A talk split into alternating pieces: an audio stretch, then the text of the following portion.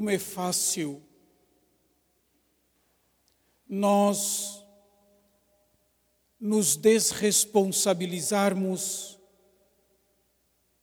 diante dos dramas e dos sofrimentos da vida, tanto pessoal como social. Nessa fuga, nós colocamos a culpa em Deus. É o que faz o povo no trecho do livro do profeta Ezequiel que nós ouvimos na primeira leitura. Ele murmura contra Deus. Deus mesmo, no trecho que nós ouvimos, diz do conteúdo da murmuração do povo contra ele. Vós andais dizendo, diz Deus, a conduta do Senhor não é correta. É como se o povo falasse, como nós dizemos, pelas costas de Deus, como se isso fosse possível. Falasse pelas costas, não enfrentasse Deus frente a frente. A teologia, assim chamada da retribuição, fez parte de uma mentalidade que perpassa todo o Antigo Testamento. Se eu fiz o bem, eu tenho o bem. Se eu fiz o mal, eu tenho o mal. É isso. Grosso modo, é isso. O trecho do livro do profeta Ezequiel nos põe, como eu já disse na semana passada, às portas da primeira deportação dos habitantes de Judá para a Babilônia em 597 a.C. Frente à iminência do exílio e já estando no exílio na Babilônia, o povo de Deus blasfema, pondo em Deus culpa do seu fracasso e de seus males, acusando Deus de não proceder bem. Acusando Deus de não proceder bem. Hoje nós temos fórmulas mais sofisticadas de blasfemar contra Deus pelos nossos males. Cada um sabe. Mas Deus não se cala. Nem sempre, nem sempre Deus silencia. Nem sempre. Nem sempre. Nem sempre Deus silencia. É Ele quem revela as faltas do seu povo. O exílio na Babilônia foi, nós podemos dizer, o fruto podre das alianças políticas equivocadas consequência do abandono por parte do povo do Deus que os havia libertado do país da servidão. Foi consequência disso. O exílio na Babilônia, na visão do autor bíblico, foi a consequência do abandono de Deus, da opção, da opção de viver distante de Deus, ou na aparência da fé no Deus único e verdadeiro. O exílio foi consequência de tudo isso a injustiça que o povo de Deus cometeu contra o Senhor foi de abandonar os seus mandamentos, de ignorar os seus mandamentos para seguir as inclinações más de seus corações. Abandonar Deus. Abandonar Deus. Para o autor bíblico, viver distante de Deus é comparável à morte. É viver na escuridão. Na escuridão. Talvez esse seja um grande risco também para o nosso tempo. Um grande risco que cada um e todos nós corremos. Perder, perder as referências fundamentais para a vida.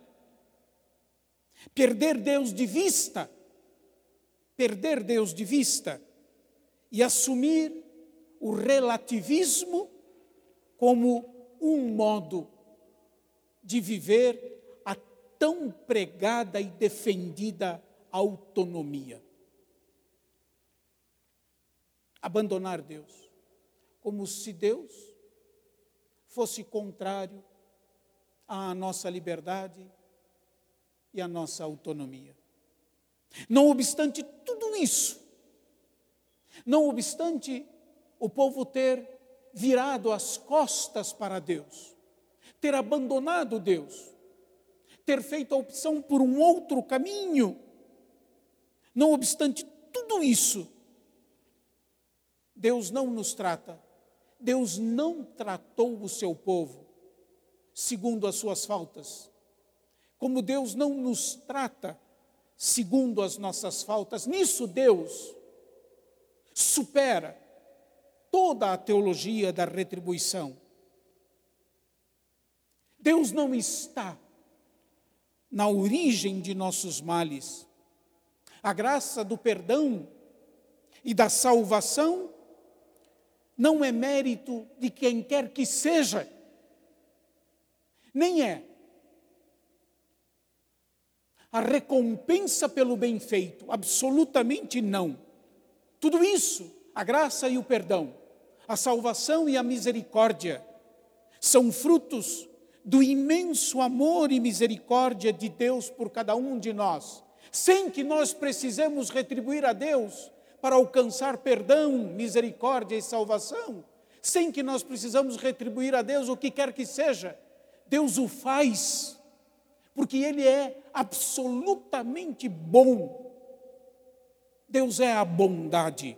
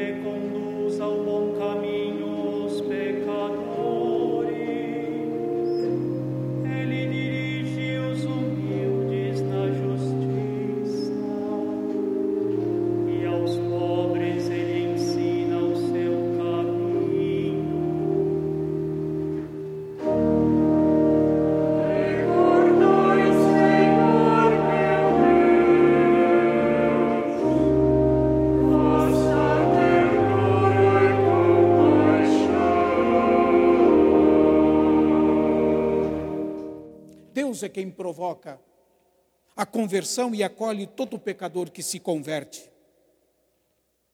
Nesse sentido, o texto de hoje do profeta Ezequiel é um apelo à conversão, um apelo à nossa conversão, à mudança de mentalidade, à correção à imagem de Deus.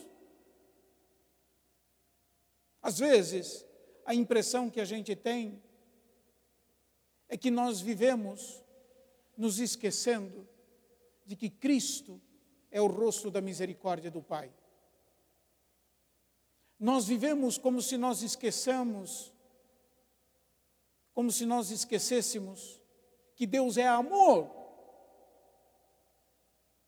E continuamos a pôr nos ombros de Deus a culpa dos nossos fracassos, pessoais e sociais, das nossas frustrações, dos nossos males. Insistimos em colocar tudo isso nos ombros de Deus e nos esquecemos de quem Deus é.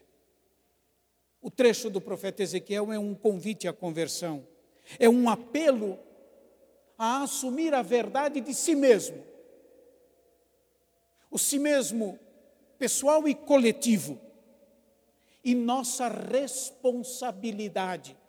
Por isso Deus vai dizer ao povo que murmurava contra ele, que buscava se desresponsabilizar diante da opção que havia feito. Deus diz a eles: é a minha conduta que não é correta? Ou antes, é a vossa conduta que não é correta? É um apelo a reconhecermos a verdade de nós mesmos. A parábola do dois, dos dois filhos que nós ouvimos no Evangelho representa duas atitudes diante do chamado de Deus.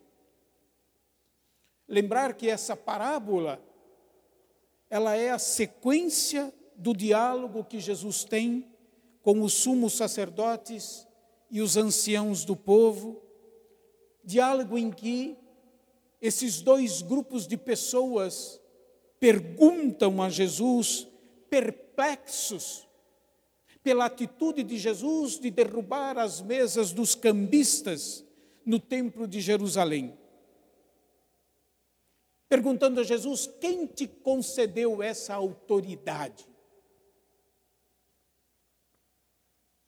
Resposta que Jesus não dá de maneira clara, porque eles não estão dispostos a ouvir. Quando nós não estamos dispostos a ouvir Deus, Deus se cala. Porque se nós estamos dispostos a ouvi-lo, Deus fala. Deus fala. A pergunta deles: quem te concedeu esta autoridade? Revela a resistência em reconhecer a origem divina de Jesus. Desejam desmascarar Jesus, intimidar Jesus, desmoralizar Jesus, mas diante de Jesus e de Sua palavra, da sua coerência de vida, eles é que são desmascarados diante de Jesus, a máscara deles, de uma religião da aparência e hipócrita, cai por terra. O filho que diz não ao seu pai e depois acaba indo trabalhar na vinha, vale mais do que aquele que disse sim, mas não obedece, que é o caso dos sumos sacerdotes e dos anciãos. Uma pessoa de verdade, uma pessoa íntegra, é reconhecida por seus atos, não por suas intenções, por seus atos, não por suas intenções. Nós não dizemos O mundo está cheio de boas intenções. Intenção. Atos é o que revela o ser profundo da pessoa. Imaginemos um banquete daqueles antigos, de que o Evangelho tantas vezes fala, em que os lugares era distribuído em função da dignidade das pessoas. O anúncio de Jesus significa que os publicanos e as prostitutas, cujas vidas no primeiro momento representavam um não a Deus, ocupam no reino dos céus o lugar reservado àqueles que se pensavam justos. Neste caso, os anciãos e os sumos sacerdotes. Por quê? Os publicanos e as prostitutas ocuparão o primeiro lugar. Porque, no dizer do Evangelho, eles ouviram, eles acolheram a pregação de João Batista e se converteram. Ouviram e se converteram. Os sumos sacerdotes e os anciãos, ao contrário, resistiram em crer em João, como resistiram em crer em Jesus, apesar de terem visto as suas boas obras. Eles não se converteram, muito pelo contrário. Condenaram Jesus à morte humilhante da cruz. Meus irmãos e minhas irmãs, que Deus nos conceda que o Espírito de Cristo habite de fato em nós. E de tal modo habite em nós que nós não façamos nada, como diz São Paulo na carta aos Filipenses, que nós não façamos nada por competição ou por vanglória, com humildade, cada um julgue que o outro é mais importante. E não cuide somente do que é seu, mas cuide também o que é do outro, vencendo assim o individualismo reinante.